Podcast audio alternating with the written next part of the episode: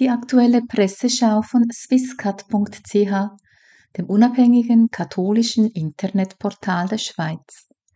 Die Schwerpunkte der vergangenen Woche stellt Ihnen vor Rosemarie Scherr von der Redaktion swisscat.ch.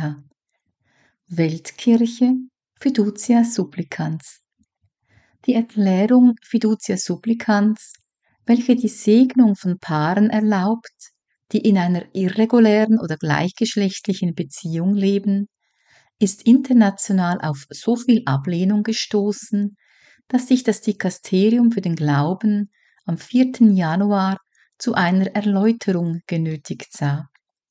Die gravierenden Mängel der Erklärung Fiducia Supplicans werden durch diese Erläuterungen allerdings nicht behoben.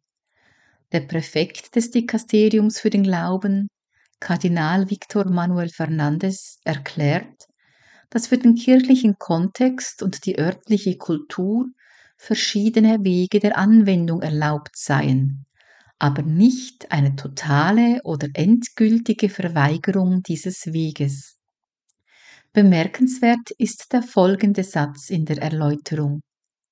Wir werden uns alle daran gewöhnen müssen, die Tatsache zu akzeptieren, dass ein Priester, der diese Art von einfachen Segnungen erteilt, kein Heretiker ist, nichts ratifiziert und die katholische Lehre nicht leugnet. Unser Kommentator Makoto Weinknecht vertritt die Auffassung, es gelte vielmehr umgekehrt, Priester, die aus Gewissensgründen auf die neue Art des pastoralen Segens verzichten, sind ganz sicher keine Heretiker, ratifizieren nichts und leugnen die katholische Lehre nicht.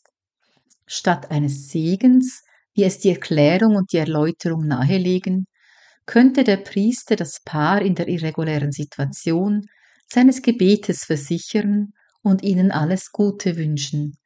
Das wäre ehrlich, lehramtstreu und der pastoralen Situation angemessen. Weltkirche Kardinal Walter Brandmüller. Am 5. Januar konnte der älteste deutsche Kurienkardinal seinen 95. Geburtstag feiern. Kardinal Walter Brandmüller schlug erst spät eine wissenschaftliche Laufbahn ein und wurde 1971 Professor für Kirchengeschichte. 1998 berief Johannes Paul II den damals 69-Jährigen, zum Präsidenten des päpstlichen Komitees für Geschichtswissenschaften.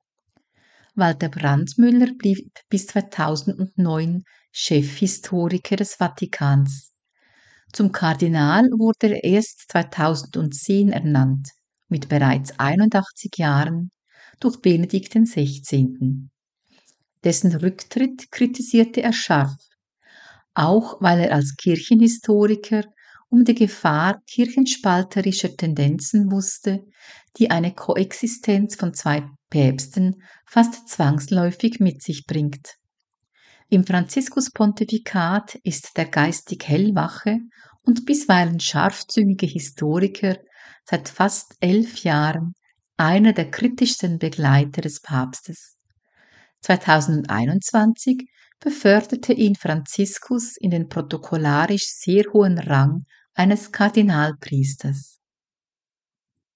Weltkirche 20 ermordete Missionare.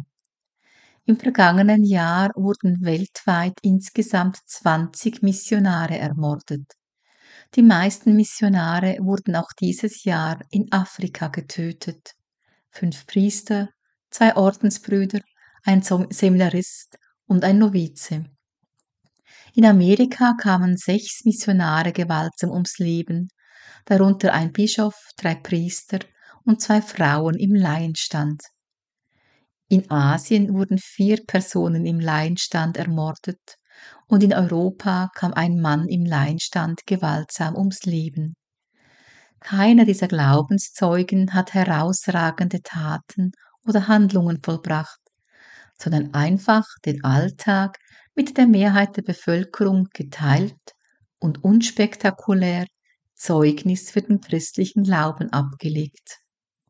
Papst Franziskus hat im Hinblick auf das bevorstehende heilige Jahr 2025 die Kommission der neuen Märtyrer, Zeugen des Glaubens, eingerichtet, der er die Aufgabe übertrug, einen Katalog all jener zu erstellen, die ihr Blut vergossen haben, um Christus zu bekennen und sein Evangelium zu bezeugen.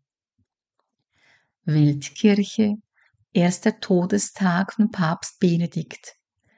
Am 31. Dezember jährte sich der Todestag von Papst Benedikt XVI. zum ersten Mal. Im Petersdom fand eine Gedenkmesse statt. Neben dem ehemaligen Privatsekretär Erzbischof Georg Genswein konzelebrierten zahlreiche Geistliche, darunter auch die Kardinäle Kurt Koch und Gerhard Ludwig Müller. In seiner Predigt vor zahlreichen Gläubigen dankte Georg Genswein Gott für das Geschenk des Lebens von Benedikt, für den Reichtum seines Lehramts, die Tiefe seiner Theologie und das leuchtende Beispiel dieses einfachen und bescheidenen Arbeiters im Weinberg des Herrn. Weiter erinnert der Erzbischof an die tiefe Liebe Benedikts zu Jesus und der Mutter Gottes, sowie an dessen von Arbeit und Gebet geprägten Leben. Herzstück eines jeden Tages sei für ihn die Eucharistie gewesen. Weltkirche, heiliges Land. Der Schweizer Bischof Peter Bürcher, der sich aktuell im Heiligen Land aufhält, erzählte im Interview mit Swisscat vom Leben nach dem 1. Oktober, als Israel von Hamas-Terroristen überfallen wurde. Die Zahl der jetzt mehr als 20.000 Toten in Gaza, darunter sehr viele Kinder und Frauen, sowie auch vieler Opfer auf Israel israelischer Seite, erschreckt Bischof Peter. Die über 35.000 Einwohnerinnen und Einwohner von Bethlehem befinden sich nun noch mehr als zuvor in einem riesigen Gefängnis unter freiem Himmel. In Gaza leben nun weniger als tausend Christen verschiedener Konfessionen. Die katholische Kirche ist dort mit einem, einem Priester, drei Schwesterngemeinschaft und Krankenhäusern sehr aktiv. Bischof Peter bewundert sie alle. In Jerusalem sieht die Situation anders aus. Dort sind alle christlichen Kirchen vertreten und tun ihr Bestes unter den herrschenden Umständen. Vor dem Überfall der Hamas gab es immer wieder verbale Angriffe auf Christen durch Juden und auch Angriffe auf christliche Gebäude. Bischof Peter erwähnt, dass sich die Juden und Christen im Alltag wieder näher kommen. Er berichtet, dieses Weihnachtsfest war hier so echt wie nie zuvor, ohne Dekorationen, ohne viele Geschenke. So begegnet man dem Retter Jesus, der uns geboren wurde, besser. Die Weihnachtsmesse war in unserem jetzt dunklen heiligen Land eine Oase des Friedens und des Lichts.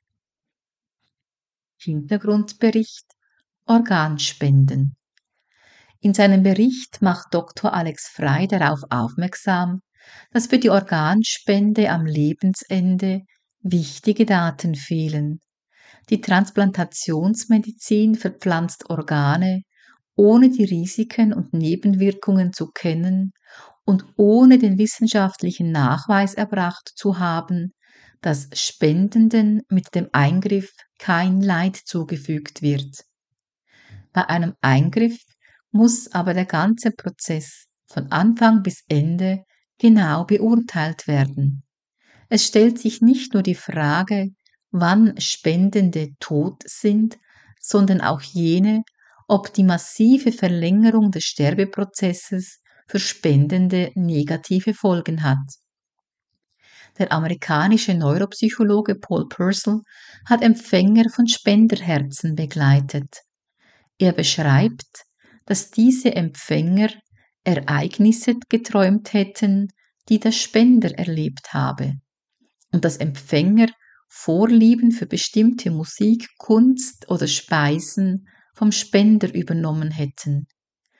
Biologisch gesehen geht das Leben der Spendenden in den verpflanzten Organen ganz klar weiter, denn die Zellen dieser Organe enthalten die Gene der Spendenden und diese Gene wiederum steuern das Leben der Zellen.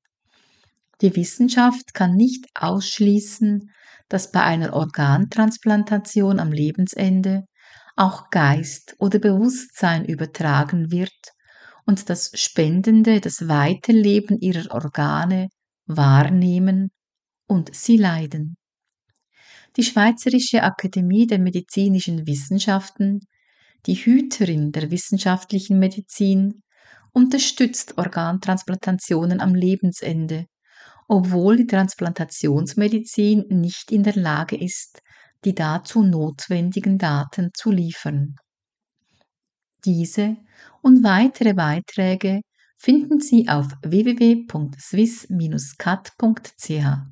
Swisscat.ch berichtet tagesaktuell und transparent über Ereignisse in der Kirche weltweit sowie schwerpunktmäßig über das kirchliche Leben in der Schweiz. Die Presseschau von swisscat.ch ist auf Radio Gloria jeweils samstags um 8 Uhr und 12.15 Uhr zu hören, sowie sonntags um 16 und 18 Uhr.